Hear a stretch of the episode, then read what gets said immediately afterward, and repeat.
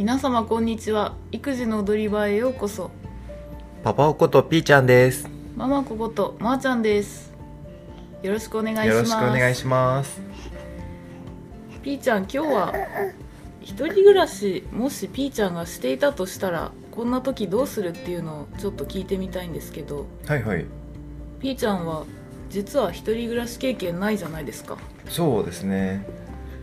もう実家でずっと暮らしていて、で、ね、まー、ちゃんと出会ってからは、もうね、そこで同棲し始めちゃったから。そうですねで私はというと一人暮らし経験に2年ぐらいですかねうん。2年ぐらいあるんですけどなんかこうちょっとした時にどうしようかなって思うような瞬間があるのでちょっとピーちゃんだったらピーちゃんだったらどうするのかなと思ってうん。聞いてみますうん。例えば何 例えば朝家を出る時にその玄関のドアを開ける寸前にお隣さんがドアを開けて出ていくような気配がしたら私だったら待つんですけどうん。私だったらそういう時待ってお隣さんが無事に出て行ってから自分が出るようにするんですけどピーちゃんだったらどうします？まあ、そのお隣さんによるかな。なんかすっごいなんか話しかけてくるような人で、うん。なんかちょっと今だと時間使っちゃってまずいからって人だったらあ待っててもちょっとあれかな合わないようにするっていう感じかな。ー でももし話しかけられないような人だったとしたらいや全然出るっ私てことですか？うん、出ちゃう。例えばなんか「おはえようございます」とかでさ住むぐらいの人だったらああなるほどね。全然出てっちゃうかな。まあなんか私が男だからっていうのもあるのかもしれないけど。ああなるほどなる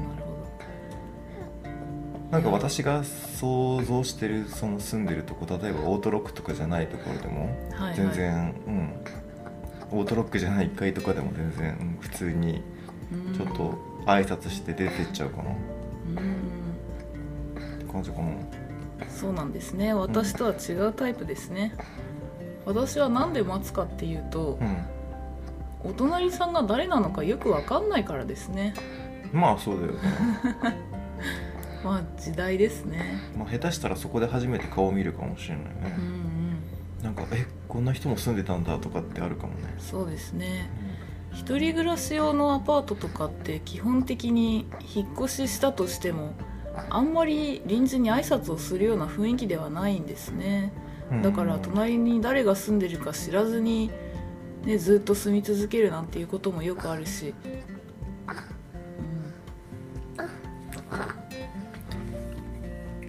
うん。ちなみに私はその一人暮らしの時はお隣さんに挨拶をしてないしお隣さんも挨拶をすることはなかったんですけどたまたま鉢合うことであこんな人が住んでるんだっていうのを知るような機会はありましたね。うん。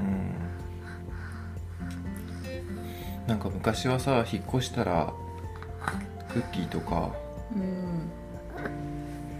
あれお蕎麦は引っ越したら食べればいいのか？自分たちで食べるのか？ちょっとそこもう。そばの習慣もあるんでしたっけ？うん、なんかそんななかったっけ？うん。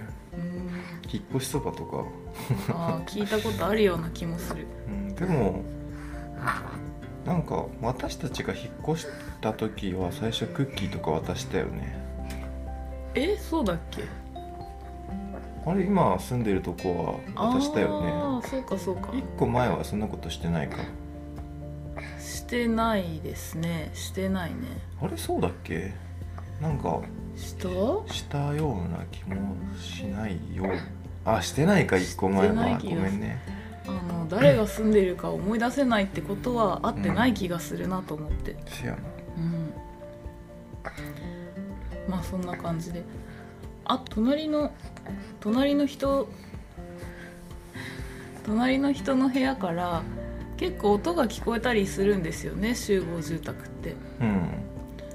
で例えばお隣さんが大声で歌を歌ってたりしたらうん。私はなんかわからないですけど息を潜めてしまうんですね。誰も聞いてないよっていうような感じでなん。だ生活音しないように急に静かに暮らし始めるんですけど。どうですかピーちゃんは？え私か。私がそういう感じにされた場合はまあ別にねなんか日中とかだったら別に好きにしてもらっても構わないけど例えば夜までずっとさ深夜とかまでうん。なんかどんちゃん騒いでるようだったらまあ管理会社とかに電話するかな。まあだから日中歌ってる時に関しては私も普通に生活をするまあでももちろん、音は立てないようにうん、するかな。いやでもどんちゃんっていう感じじゃなくてうん。一人でのびのび歌ってるような様子だったらどうですああかなるほどね。うん。なんかなんだろう。鼻歌歌う感じみたいな。で歌なんボリュームは大きいですけどね。まあそれは別に全然ああれかな。気にしないかな。おー。まあ私だったらねこう気配を消してしまうような場合でもピーちゃんは結構堂々としてるっていうことが判明しましたね。まあね自分のなんていうの領域の中にいるから。そうだね。一応家賃払ってそこにいるわけですからね。自由に過ごしたい気持ちも分かりますね。うん。そうか。一人暮らしか。うん。なんかすごい大変なんかやっぱ大変そうなイメージがあるわ一人暮らしの大変な部分っていうのは私として思うのは朝家を出てで帰ってきた時に朝の状態のままなんですよね。当然ですけど、それはね。だから置きっぱなしにしてたものは全部そこにあるし回してない洗濯物もそこにあるし。まあ自由でねそこはすごくいいんですけどなんか時々寂しさを感じることもありますしね。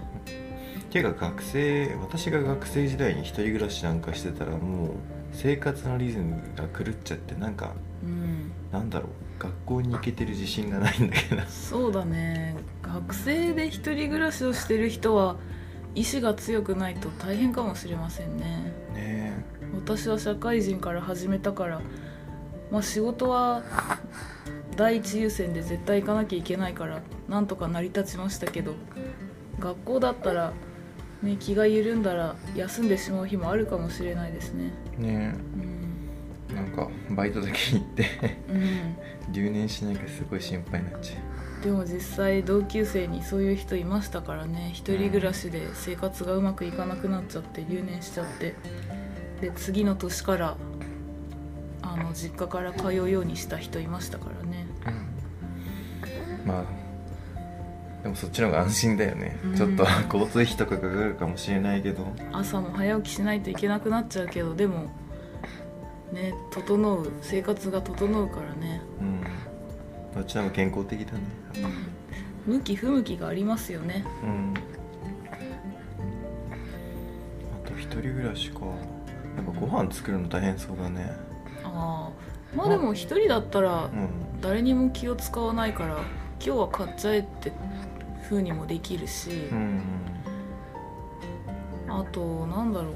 一人暮らしで困ったことはあ意外とストックないじゃん。ティッシュ終わりじゃんとかっていう時に もうどんな時間でもそれを解決しなきゃいけないんだよね。自分で買いに行くか我慢するかっていうところで選ぶと思うんですけど。あーなるまあ一人暮らしの時ってやっぱ収納スペースとかも全然やっぱねうん。もう部屋に借りてるところによっては大きくないからさ、ね。ティッシュもそうだし、うん。食品類とかもさ、うん。あ 全然飲み物ないじゃんとかさ、うんうんそういうのありあるよねそうですね。でそういう時にやっぱ近くにコンビニとかはまだあればいいけどでもそれもなんか面倒くさくなっちゃうんだよね、うん。結局。